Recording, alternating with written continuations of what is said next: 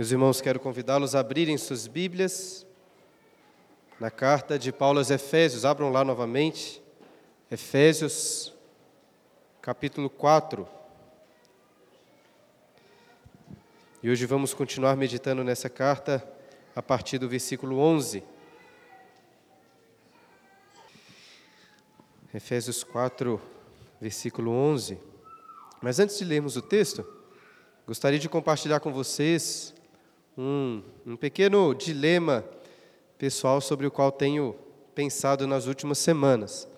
Não acho que o púlpito é o local mais adequado para compartilhar coisas pessoais, mas como tem a ver com a pregação e como Paulo vai tratar nesses versículos sobre o papel do pastor no ensino da igreja, eu vou compartilhar com vocês.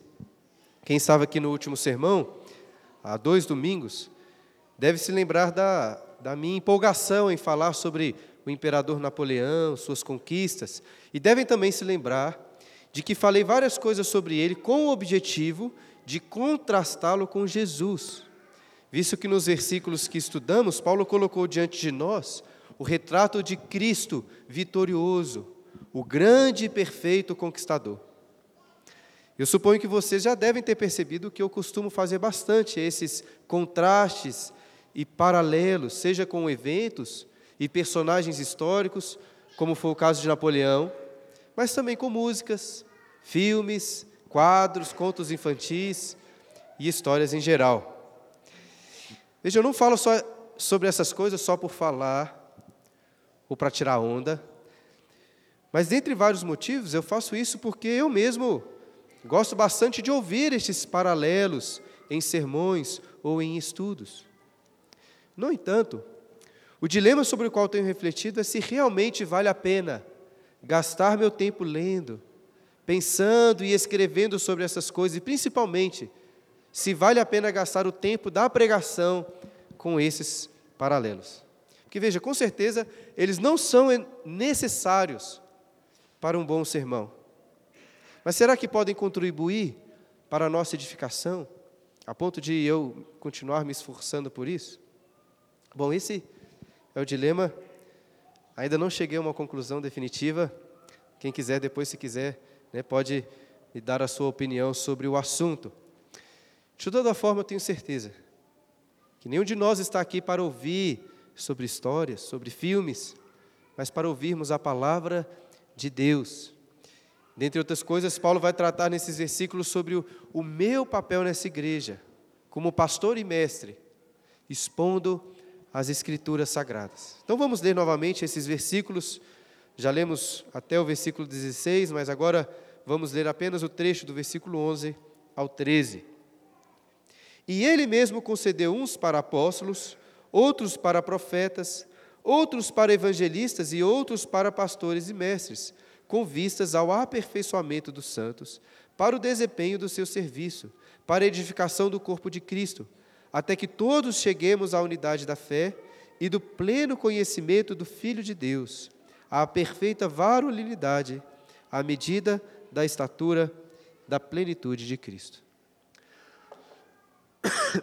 Como ainda não cheguei a uma conclusão definitiva sobre o dilema que eu ressaltei antes, vou começar este sermão seguindo o padrão e fazendo também um paralelo, dessa vez com outro grande conquistador, voltando mais de dois mil anos na história. Quando eu comprei aquele livro sobre Napoleão, que citei da última vez, veio a indicação de um outro livro da mesma série sobre Alexandre o Grande. Foi o que eu fiz, eu comprei aquele livro. E a história de Alexandre nos foi passada por escritores bem antigos, até alguns que marcharam junto com ele em suas conquistas. E como era de se esperar, esses registros estão recheados de lendas, as quais os historiadores modernos têm muita dificuldade de acreditar em sua veracidade. Os antigos dizem que na noite anterior à consumação do casamento do rei Filipe da Macedônia, o pai de Alexandre, a sua noiva sonhou que o seu ventre teria sido atingido por um raio. O próprio rei Filipe também teve sonhos quanto a este evento, levando a alguns identes da época suspeitarem que sua esposa, a mãe de Alexandre, estava na realidade grávida de um, de um dos deuses.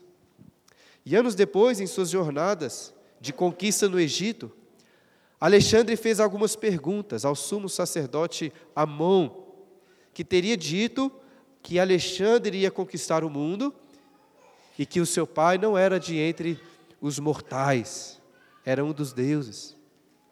Além disso, por causa da, pro, da, da, da pronúncia estrangeira ali, da língua grega, um dos sacerdotes, ao invés de chamar Alexandre de meu filho, teria o chamado de filho de Zeus.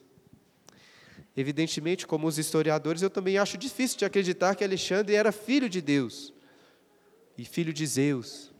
Mas o fato é que ele foi um homem de conquistas extraordinárias. Excetuando os heróis mitológicos, nenhum outro personagem grego teve tanto sucesso em suas jornadas. E uma de suas histórias mais famosas foi quando ele chegou à cidade de Górdio, a antiga capital da Frígia, que alguns dizem ter sido governada por Midas, aquele rei que transformava em ouro tudo o que tocava. E na cidade havia uma antiga carroça que tinha sido atada ao seu jugo com um nó, um nó tão entrelaçado que era impossível de ser desatado. A lenda diz que quem conseguisse desatá-lo se tornaria o rei do mundo. Em uma das versões da história, ao ouvir sobre essa lenda, Alexandre foi quem desatou aquele nó quando estava naquela cidade. E ele fez isso simplesmente cortando o nó com a sua espada. Se a lenda é verdadeira ou não, o fato é que essa profecia realmente se cumpriu e Alexandre, com sua espada, se tornou imperador do mundo, um dos maiores conquistadores de todos os tempos. Porém, adoecendo, morreu jovem, na Babilônia, ainda no auge de suas conquistas, sem estabelecer nenhum sucessor para o trono, deixando assim o império nas mãos dos generais que por muitos anos lutaram entre si, dividindo todo o vasto império. Existe uma discussão imensa sobre a historicidade desses eventos relacionados a Alexandre, mas esse relato sobre sua morte e sobre a divisão do reino é da mais alta confiança. Sabe por quê? Porque mais de dois séculos antes da morte de Alexandre na Babilônia, Deus já havia revelado ao profeta Daniel, enquanto ele estava ali na Babilônia, sobre a ascensão e a queda deste rei. Sabia disso? Existem várias discussões, claro, sobre as interpretações do livro de Daniel, mas um dos pontos mais evidentes no texto são as referências feitas ao futuro rei Alexandre. E encontramos uma delas lá em Daniel, capítulo 11, versículos 3 e 4, que dizem assim: preste atenção. Depois se levantará um rei poderoso, que reinará com grande domínio e fará o que lhe aprover. Mas no auge o seu reino será quebrado e repartido para os quatro ventos do céu, mas não para a sua posteridade, nem tampouco segundo o poder, com que reinou, porque o seu reino será arrancado e passará a outros fora de seus descendentes. Depois, se quiserem, podem ler toda a profecia de Daniel e compará-la com a história de Alexandre para verificarem como que os relatos se coincidem. Portanto, se o próprio Deus escolheu revelar nas Escrituras sobre o reino de Alexandre, creio que estou mais seguro ao falar sobre ele no meu sermão, com o objetivo de contrastá-lo com o reino de Cristo, como fizemos também da última, da última vez. Cristo, o nosso perfeito conquistador. Poderíamos dizer que, assim como Alexandre morreu no seu auge, Cristo morreu também no auge do seu ministério. Inclusive em uma idade muito aproximada, pois Alexandre morreu com cerca de 32 e 33 anos. Mas Jesus não rompeu simplesmente um nó, por mais entrelaçado que fosse. Jesus rompeu os grilhões da morte. E se o reino de Alexandre foi dividido, Cristo ressuscitou e subiu aos altos céus, de onde enviou homens capazes para preservarem e alcançarem a unidade do seu reino e da sua igreja. Quem são esses homens que Jesus enviou? Não são generais. Olhem agora novamente para o versículo 11 que nós lemos. Quem são estes homens que Jesus enviou? E ele mesmo concedeu uns para apóstolos, outros para profetas, outros para evangelistas e outros para pastores mestres. Como sempre, eu quero convidá-lo a deixar a sua Bíblia aberta para acompanhar a exposição do texto. E se for mais fácil, eu coloquei aí no verso da liturgia, transcrevi aí todo o texto.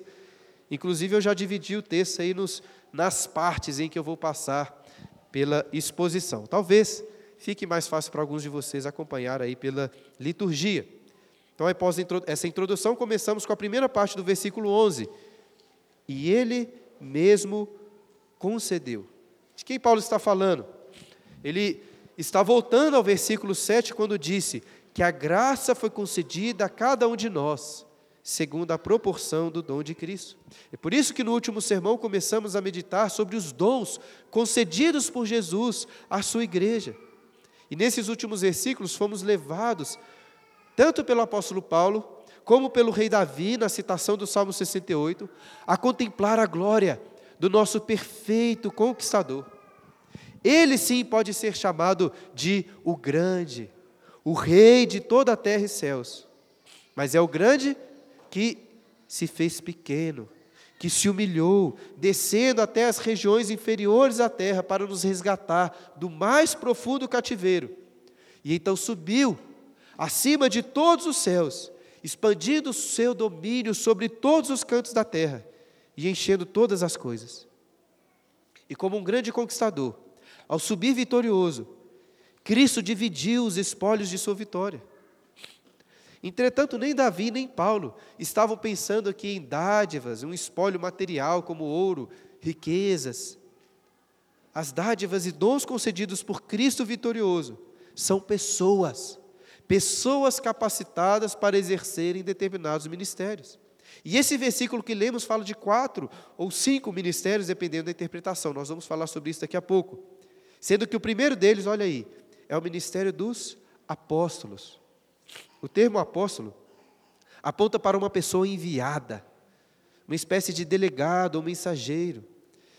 E nesse sentido, irmãos, todos os cristãos podem ser considerados como apóstolos de Jesus Cristo.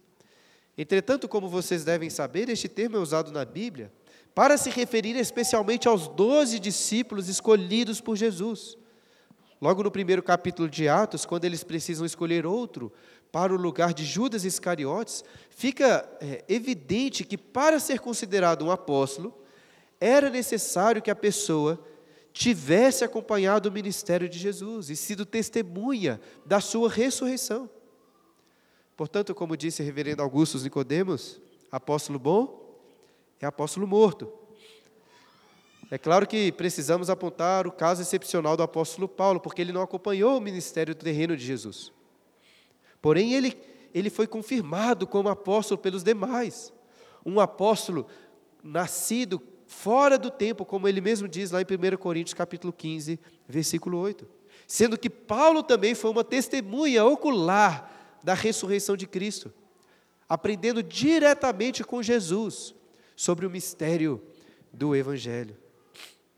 E como testemunhas, então, capacitadas com o poder sobrenatural do Espírito, os apóstolos foram os principais responsáveis por lançarem os alicerces da igreja cristã. Mas eles não fizeram isso sozinhos. Talvez você se lembre que lá no final do capítulo 2, Paulo afirma que a igreja está edificada sobre o fundamento de quem? Dos apóstolos e dos profetas. E é sobre estes que Paulo fala em seguida no versículo 11: uns para apóstolos, outros para profetas. Apesar dos profetas não terem exatamente a mesma autoridade dos apóstolos, os profetas também foram responsáveis pela revelação do mistério do Evangelho, como Paulo disse lá no capítulo 3, versículo 5. E enquanto é, boa parte das igrejas bíblicas sérias reconhece que não existem mais apóstolos hoje, a discussão é um pouco mais acirrada sobre a existência de profetas e sobre a natureza do dom da profecia. Eu já defendi aqui na igreja que profecia é palavra inspirada, de forma que os profetas do Novo Testamento também eram boca de Deus, assim como os profetas do Antigo Testamento. Não pretendo agora entrar neste assunto novamente, a não ser para esclarecer que, nesse sentido, nós não cremos em novas revelações proféticas. Os profetas, assim como os apóstolos, foram concedidos por Cristo com o objetivo de lançarem os fundamentos da igreja. E além dos apóstolos e profetas, Paulo continua falando que Cristo concedeu outros para evangelistas. Difícil saber exatamente qual era ou ainda é o papel dos evangelistas. Como um substantivo, essa palavra é usada apenas em outras duas, apenas em duas outras referências no Novo Testamento. Uma delas é lá em Atos 21, versículo 8, se referindo a Filipe, que foi um dos sete diáconos escolhidos em Atos capítulo 6, mas também, conforme Atos 8, foi ele o responsável por levar o evangelho até Samaria e também para pregar o evangelho ao eunuco etíope, alto oficial de Candace. E por esse motivo, alguns associam o ministério de evangelista com o ministério dos missionários. Porém, a segunda referência desse termo aparece lá em 2 Timóteo, capítulo 4, versículo 5, quando Paulo exorta Timóteo a pregar a palavra na igreja de Éfeso e assim cumprir o trabalho de um evangelista. Portanto, um pastor como Timóteo também poderia cumprir o papel, o trabalho de evangelista na sua igreja local. Existem outras possibilidades levantadas pelos comentaristas, mas independente da definição exata do trabalho do evangelista, o fato é que era uma pessoa responsável por pregar o evangelho. E por fim, Paulo encerra o versículo 11 citando o quarto ministério: e outros para pastores e mestres. Alguns intérpretes, inclusive pastor João Calvino, entendem que Paulo está tratando aqui de dois ministérios distintos, dos pastores e dos mestres. Entretanto, seguindo a lógica de Paulo, se fossem ministérios distintos, ele iria dizer de outra forma. Comparei. Se fossem dois ministérios distintos, ele iria dizer: uns para apóstolos, outros para profetas, outros para evangelistas, outros para pastores e outros para mestres. Entendeu? Assim como na nossa tradução, o texto grego não separa pastores e mestres como separa os demais ministérios. Dessa forma, creio que Paulo está destacando um único ministério aqui, daqueles que são pastores mestres. Recentemente, quando estávamos nos preparando para a eleição de presbíteros, que são pastores, eu destaquei que o ensino é parte fundamental do ministério pastoral, tanto que Paulo coloca como uma exigência que o presbítero seja apto para o ensino. Eu, particularmente, não concordo com, com a distinção que alguns fazem daqueles pastores que são mais o cuidado pastoral, enquanto outros são mestres. É claro que, que alguns podem ter mais ênfase em uma área do que em outra, mas acho, acho que não pode acontecer de um pastor deixar os estudos, por exemplo, para se dedicar apenas ao acompanhamento pastoral. Felizmente, esse é um erro muito comum. Por outro lado, pastores também não podem deixar o cuidado pastoral para se dedicar apenas aos estudos e ao ensino. Alguns pastores, quando ficam muito famosos e se destacam no ensino, acabam fazendo isso. Por exemplo, uma vez eu ouvi o pastor R.C. Sproul dizendo que o trabalho pastoral de visitas e aconselhamentos na igreja dele era feito mais ou apenas pelos pastores auxiliares e pelos demais presbíteros. E eu até entendo a situação do pastor Sproul, né? Se, se ele abrisse um dia da sua agenda na semana para aconselhamentos, em menos de 30 segundos estaria cheia aquela lista lá de pessoas querendo conversar com o pastor Sproul. Talvez, não sei, ele ficasse apenas com alguns aconselhamentos que eram apontados para ele pelos demais pastores. E, evidentemente, existe um abismo né, entre mim e pastor Sproul, mas confesso para vocês que às vezes sou tentado a, a querer me dedicar mais aos estudos, mais ao ensino, do que ao acompanhamento pastoral, deixando as visitas, deixando os aconselhamentos para os seminaristas, né, para os demais presbíteros. Gasto tantas horas para preparar uma aula, para preparar um sermão, então seria bom às vezes ter uma disponibilidade maior. Porém, convicto que Deus me chamou para ser um pastor e mestre espero que Deus, espero em Deus, que até o final do meu ministério consiga conciliar meu tempo de trabalho nessas duas áreas de atuação. E claro, isso se aplica a todos os presbíteros, que apesar de poderem dedicar menos tempo de forma geral, também são pastores e mestres na igreja. Em breve teremos eleição para presbíteros, mas antes de uma escolha da igreja, os presbíteros, como temos lido aqui, na realidade são uma dádiva de Cristo concedida à sua igreja. Poderíamos dizer que, na verdade, a igreja apenas reconhece aqueles que foram dados por Jesus. Talvez não pareça, mas, mas eu e os demais presbíteros somos um presente de Deus para vocês. Aí talvez alguém pense assim: poxa, de todos esses ministérios aqui, ou presentes que Jesus nos deu, que Paulo fala nesse versículo, para nós sobrou apenas os, os pastores, né? Queria um apóstolo, queria um, pelo menos um profeta. E veja ainda que as igrejas no primeiro século tiveram esse privilégio de serem, algumas delas, pastoreadas pelos próprios apóstolos, além de vários profetas. Irmãos, nós hoje temos algo muito superior. O que, que nós temos de superior? A Bíblia. Hoje temos muito mais acesso à revelação de Deus do que aquela igreja de Éfeso, ou qualquer outra igreja do primeiro século. E se você reparar bem, de todos os dons espirituais que Paulo poderia ter destacado, como ele faz em outros lugares, ele escolhe falar aqui apenas daqueles que estão diretamente envolvidos com a pregação do Evangelho, com a pregação da palavra de Deus. Se você comparar com outras listas de dons na Bíblia, perceberá que essa aqui é uma lista bem específica. Por quê? Porque a ênfase de Paulo nessa parte do texto está na importância da proclamação e do ensino das Escrituras. O antigo historiador grego, Plutarco, conta uma anedota sobre o dia no qual uma urna foi trazida a Alexandre da qual os responsáveis por guardar os tesouros do rei Dario disseram que aquela era uma de suas mais preciosas posses. E Alexandre então perguntou aos seus amigos sobre o que ele deveria, o que ele deveria guardar dentro daquela urna. Muitas sugestões foram dadas, mas finalmente Alexandre disse que ele iria colocar ali uma cópia da Ilíada de Homero.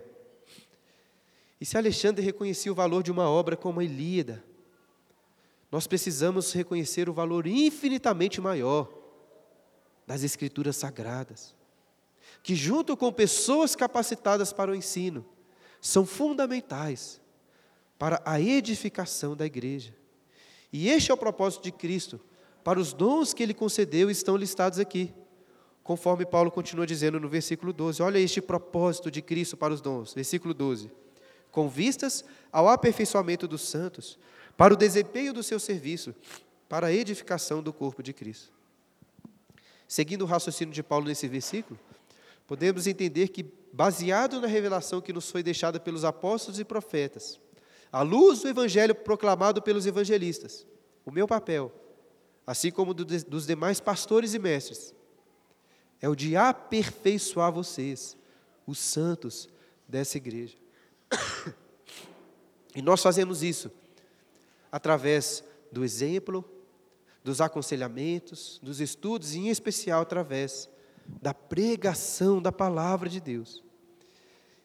E eu espero, irmão, sinceramente, que até mesmo as historinhas, os paralelos nos sermões, sobre os quais eu falei no início, auxiliem nesse aperfeiçoamento de que Paulo está falando aqui.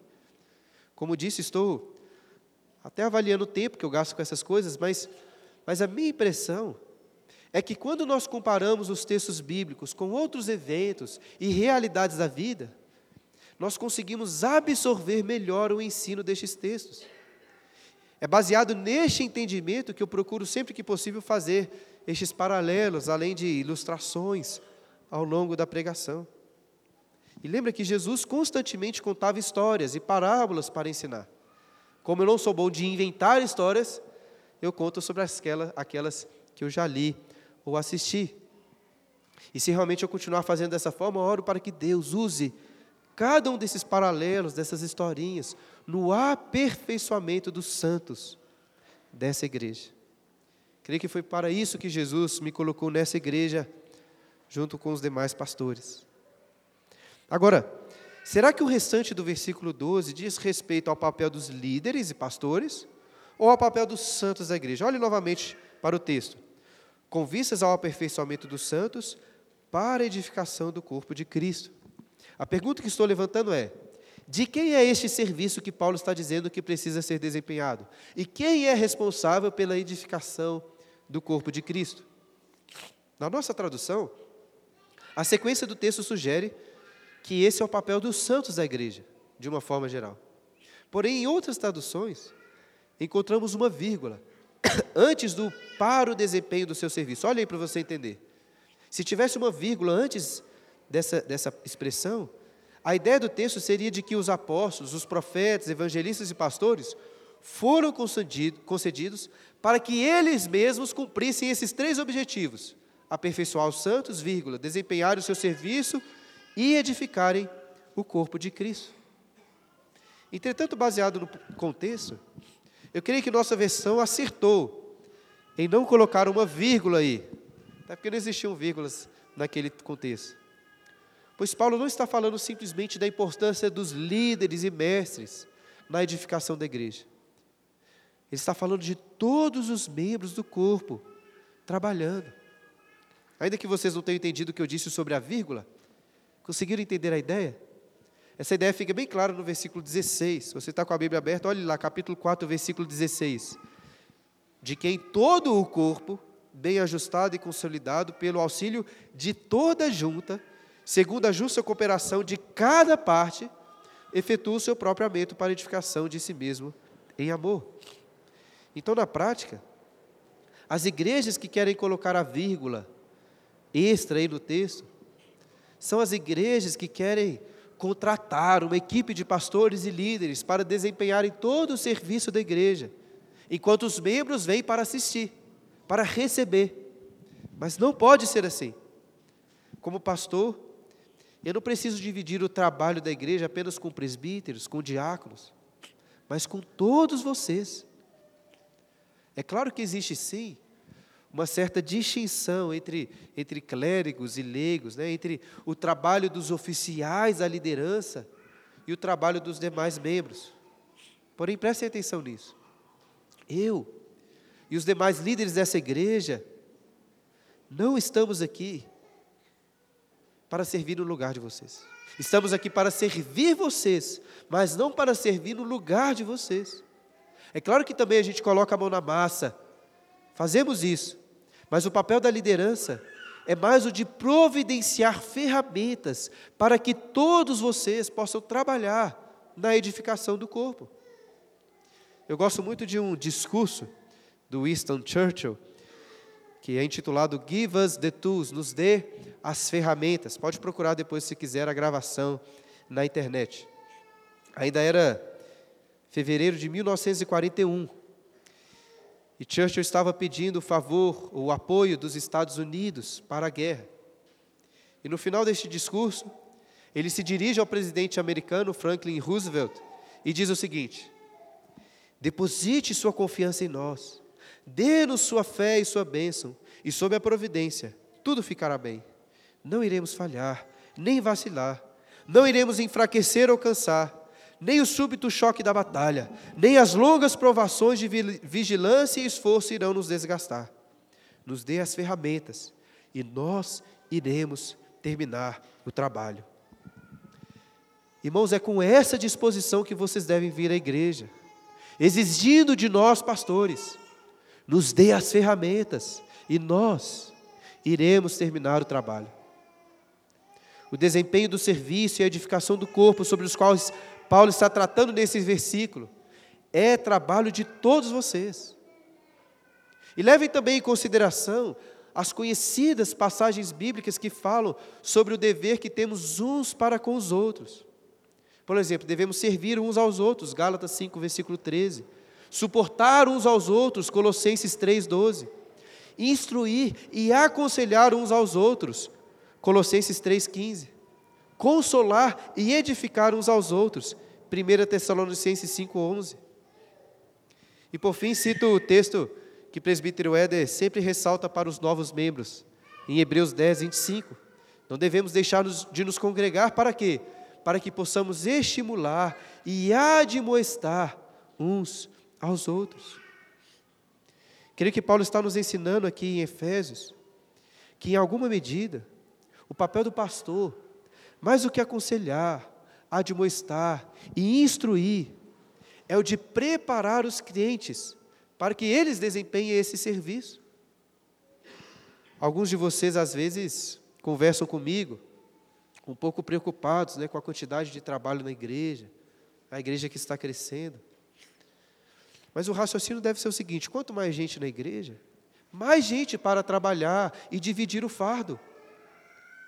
Eu sei que isso é um desafio para mim, para os pastores que presidem e que assim precisam de esforçar em equipar e aperfeiçoar os membros. Mas veja, é um desafio para vocês também. Tanto em se esforçarem por servir, exortar e aconselhar o seu irmão, como também para reconhecerem que vocês não precisam sempre de procurar o pastor, porque vocês podem contar com os demais membros dessa igreja. E veja, é excelente quando os membros da igreja compreendem que além do pastor, o pastor aqui está sempre pregando, né? Eles podem contar com a ajuda e o, o aconselhamento dos demais presbíteros, dos demais pastores da igreja. Estávamos até comentando sobre isso na última reunião do conselho. Mas o que eu estou dizendo aqui vai além disso. Você precisa compreender que não só os presbíteros, como os mais de 100 membros dessa igreja, estão aí para servi-lo, exortá-lo e aconselhá-lo. Conte com eles e se dedique a este trabalho. Pastor John Stott conta que certa vez visitou uma igreja nos Estados Unidos e ao ler o boletim daquela igreja encontrou o nome ali do pastor titular, do pastor auxiliar, do assistente do pastor mas na sequência estava escrito assim: ministros, dois pontos, toda a congregação. Ministros, toda a congregação. E ele então comenta: surpreendente, mas inegavelmente bíblico. Se o século XVI, ele diz, recuperou o sacerdócio de todos os crentes, talvez o século XX recupere o ministério de todos os crentes. E é isso que ainda precisamos recuperar no século XXI. Ninguém, ao se tornar membro dessa igreja, disse que iria apenas frequentar e assistir os cultos. Todos vocês se comprometeram a se envolver, a usar os dons recebidos por Cristo para a edificação do corpo. E eu sei que é difícil, né? temos tantos compromissos, tantas atividades, mas esse, irmãos, é o nosso principal trabalho. E é um trabalho duro mesmo. Paulo usa o termo edificação, que nos remete à edificação de um, de um edifício, né, uma construção. E vocês sabem bem quão penoso, quão duro é o serviço da construção civil. Às vezes podemos nos sentir cansados e desanimados. Assim como Fabrício, hoje de manhã, falou que pastor George Whitfield se sentia. Na realidade, até comentei com o Fabrício que, que muitas coisas que ele disse hoje de manhã se encaixam com o que estamos meditando agora. E eu confesso que às vezes me sinto também cansado, até desanimado com o trabalho da igreja. Mas precisamos também ser exortados por aquele reverendo Tenet a servir com alegria e diligência. E precisamos, irmãos, dizer, usando as palavras de Winston Churchill, não iremos falhar, nem vacilar, não iremos enfraquecer ou cansar nem o súbito choque da batalha, nem as longas provações de vigilância e esforço irão nos desgastar. Nos dê as ferramentas e nós iremos terminar o trabalho. E um dia todo esse trabalho duro e penoso irá de fato terminar. Paulo destaca essa esperança, que é o nosso objetivo final no versículo 13, olha aí. Até que todos cheguemos à unidade da fé e do pleno conhecimento do Filho de Deus, à perfeita varonilidade, à medida da estatura da plenitude de Cristo. Se você já passou pela construção de uma casa, ou até mesmo por uma reforma, sabe o quanto ansiamos pelo fim da construção. Em breve, se Deus quiser, iremos começar a construir o futuro edifício para a nossa igreja.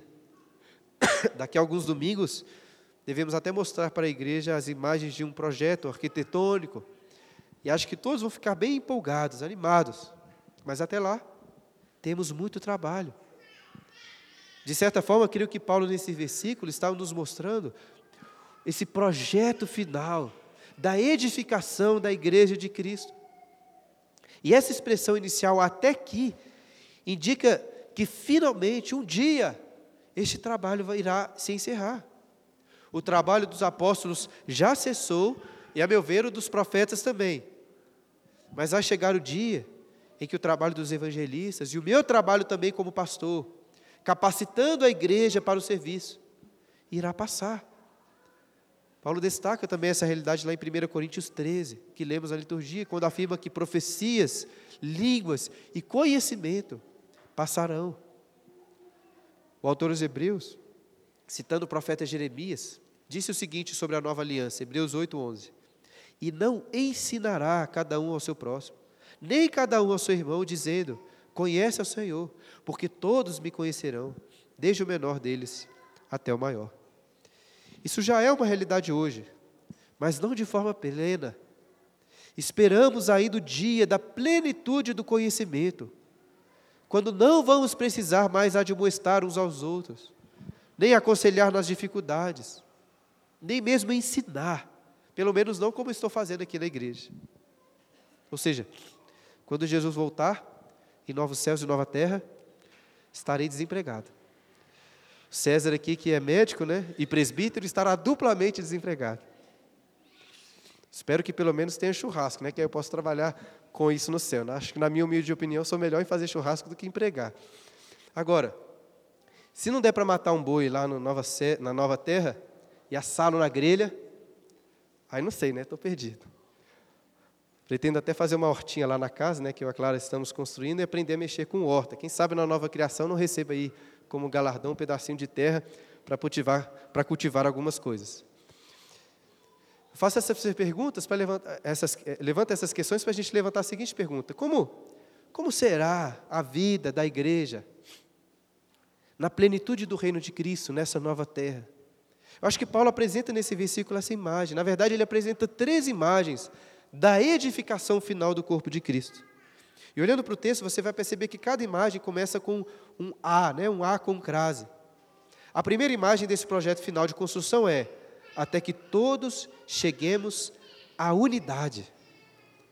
No início falamos de Alexandre, que morreu no auge de suas conquistas, deixando um dos maiores impérios da história, para ser dividido entre vários generais. Mas Jesus, o perfeito conquistador, apesar de também ter morrido no auge de seu ministério, quebrou os grilhões da morte, ressuscitou de entre os mortos e subiu aos céus, de onde concedeu dons aos homens, para que alcancemos então a unidade do seu reino e de sua igreja. E perceba no texto como que Paulo mostra que nosso objetivo final é a unidade, a unidade do corpo, da igreja. Contudo, Paulo já não disse várias vezes nessa carta que a unidade já foi conquistada por Cristo? Ele já nos disse que nós já estamos unidos? Tanto é assim que lá no versículo 3, ele, ele não disse para estabelecermos ou para criarmos a unidade. Ele disse para preservarmos a unidade. Então nós já temos a unidade? Sim. Nós ainda precisamos alcançar a, a unidade? Sim. Então, já estamos unidos ou ainda precisamos chegar à unidade? Sim. Veja, na teologia só é possível compreender vários aspectos da vida cristã através de um paralelo já e ainda não. Por exemplo, já somos santos? Sim, Paulo nos chama de santos aí no versículo 12. Mas ainda esperamos a plenitude da santidade com a volta de Cristo. Nós devemos pensar na mesma forma em relação à unidade da igreja. Paulo já tratou dessa unidade por diversos ângulos, mas agora ele destaca dois aspectos dessa unidade. Reparei: a unidade da fé e do pleno conhecimento do Filho de Deus. Ironicamente, as discussões sobre fé e o conhecimento de Cristo costumam ser motivo de divisão, de conflitos nas igrejas.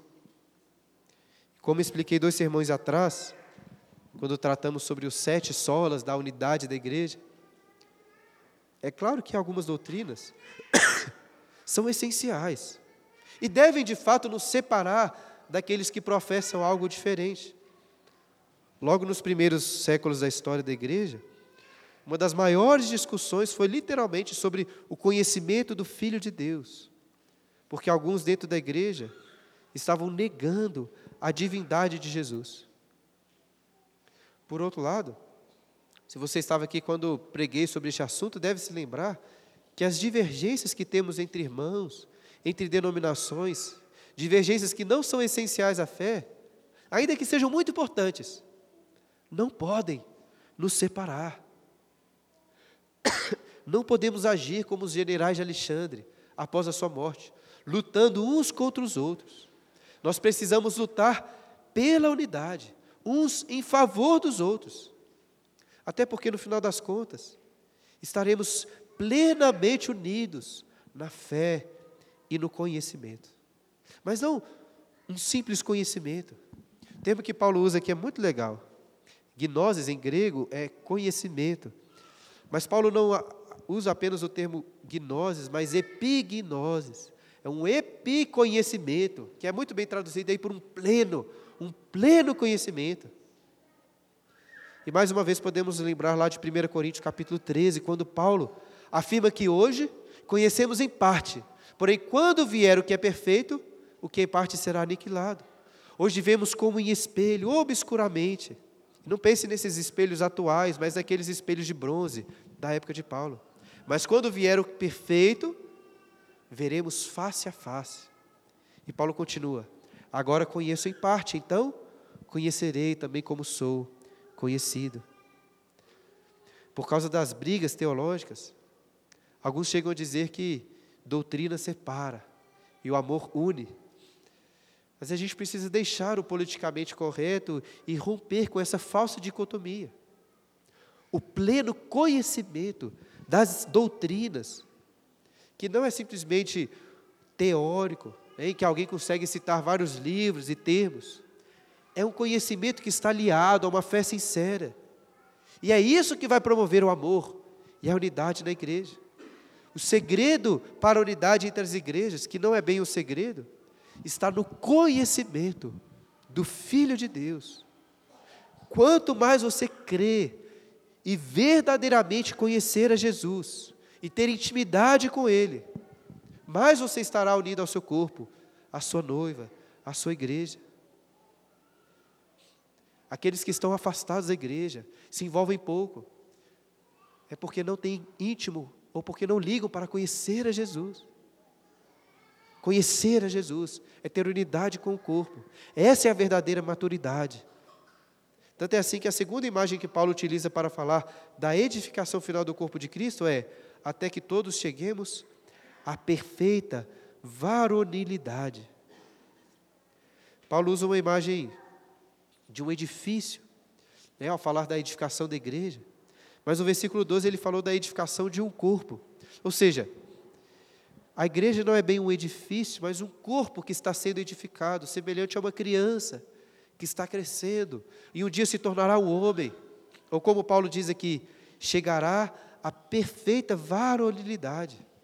Em 1 Coríntios 13, Paulo também usa essa metáfora ao dizer: quando eu era menino, falava como menino, sentia como menino, pensava como menino. Quando cheguei a ser homem, desisti das coisas próprias de menino. Tratando ainda sobre unidade, Podemos pensar nas crianças, que por causa da imaturidade delas, estão sempre brigando, estão sempre competindo entre si, principalmente os irmãos. Não sei se é só lá na minha casa, né? mas isso acontece bastante. Mas esperamos em Deus, eu pelo menos oro muito por isso, que ao crescerem, ao amadurecerem, se tornarem varões, eles consigam parar com essas constantes brigas e serem amigos verdadeiros. Infelizmente, na igreja, muitas vezes, nós adultos, viu, crianças, nós também agimos como crianças, brigando uns com os outros. E é assim porque a igreja de Cristo Mesmo depois de dois mil anos de história, ainda, ainda é uma criança que está crescendo. Mas ela está crescendo, ficando mais forte. Como Paulo diz aqui, rumo à perfeita varonilidade. E como saber qual é a idade ou a estatura perfeita para que uma criança deixe de ser criança, para que um, né, um menino deixe de ser criança e passe a ser reconhecido como um homem, um varão? Qual idade? Difícil saber exatamente. Né? Existem, às vezes, crianças de 12 anos ou de 13 que se portam como homens, enquanto homens de 32 que se portam como crianças. Mas a igreja, para a igreja, a medida da maturidade é destacada justamente no final desse versículo, quando Paulo apresenta a terceira imagem da edificação final da, da, da igreja, dizendo: à medida da estatura da plenitude de Cristo. O historiador Plutarco também conta que Alexandre, em uma campanha militar na Índia, em que precisavam atacar uma fortaleza praticamente inacessível, estava junto de um jovem macedônio cujo nome também era Alexandre. E o imperador o encorajou, dizendo: Você terá de provar ser um homem corajoso para fazer jus ao seu nome. Nós já estamos identificados com Cristo, pois recebemos o seu nome, somos chamados de cristãos. Portanto, muito mais do que aquele jovem que se animou ao carregar o nome do seu rei, devemos nos animar com o nome de Cristo e edificarmos uns aos outros até que nos tornemos como Ele é, em Sua plenitude. No próximo sermão, quando entrarmos no versículo 14, veremos o outro lado dessa moeda, da maturidade cristã quando Paulo mostra que o nosso objetivo é de deixarmos de ser como meninos. Mas até lá, lembremos do Evangelho de Lucas, que conta que o menino Jesus crescia em sabedoria, em estatura e graça diante de Deus e dos homens. Devemos seguir este mesmo caminho. E é porque precisamos almejar a estatura da plenitude de Cristo, que eu sempre concluo meus sermões tentando amarrar todos os pontos em Jesus. E se eu cito filmes, livros, eventos, músicas ou contos, eu faço isso tentando apresentar maneiras novas de contemplarmos a beleza do nosso Senhor. Foi para falar de Cristo, que o próprio Cristo dos céus me colocou aqui no púlpito dessa igreja. Para isso que Ele me deu a essa igreja. Não sei se isso acontece, mas seria muito ruim se alguém saísse do culto querendo ler um livro, né? talvez mais animado em ler um livro que foi citado, ou assistir um filme que eu fiz referência, com mais empolgação do que em amar e contemplar a glória do nosso Salvador. Meu objetivo ao falar de Alexandre o Grande foi ressaltar o quão pequeno ele é diante do nosso perfeito conquistador, o grande, que se fez pequeno e assim se tornou o maior de todos. Segundo a lenda, o sumo sacerdote do Egito, Amon, teria confirmado que Alexandre tinha um dos deuses como seu pai. Mas Cristo, irmãos, é o único verdadeiro filho de Deus. No ano 324 a.C., os cidadãos de Atenas erigiram uma estátua de Alexandre e votaram pelo título Theos Aniqueto, o Deus invencível. Ironicamente, menos de um ano depois, Alexandre, ainda no auge de suas conquistas, foi vencido, vencido pela morte, deixando um dos maiores impérios da história para ser dividido entre vários generais.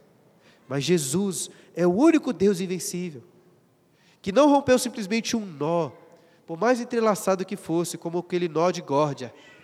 Jesus rompeu os grilhões da morte, ressuscitou de entre os mortos e subiu aos céus, de onde concedeu dons aos homens, para alcançarem a unidade do seu reino e de sua igreja. Daniel recebeu a revelação sobre o futuro reino de Alexandre, mas Deus também o consolou, revelando também como seu reino, junto com todos os reinos dessa terra iriam sucumbir. Daniel viu aquela pedra que esmiuçou a estátua dos reis, e uma pedra que se tornou em grande montanha, enchendo toda a terra. Está lá em Daniel 2,36. E essa montanha é o reino de Cristo. Ele convoca todos nós a trabalharmos até alcançarmos a sua plenitude. Jesus, mais do que nos conceder dons e presentes, é Ele mesmo o nosso maior dom e presente. Ele é o nosso perfeito apóstolo, profeta, evangelista, pastor e mestre. Ele é o santo que nos aperfeiçoa e nos capacita para o serviço e para a edificação do seu próprio corpo. Ele é o princípio e o fim, aquele que nos capacita. Mas ele também é o padrão final para que de, aquele que devemos almejar. Portanto, irmãos, que essa meditação sobre Cristo, sobre o seu reino, sobre sua igreja, possa animar todos nós ao trabalho. Nós precisamos rogar, usando as palavras de Winston Churchill: não iremos falhar, nem vacilar, não iremos, iremos enfraquecer ou cansar, nem o súbito choque da batalha, nem as longas provações de vigilância e esforço irão nos desgastar. Jesus, devemos clamar, Jesus, nos dê as ferramentas e nós iremos terminar o trabalho. Amém.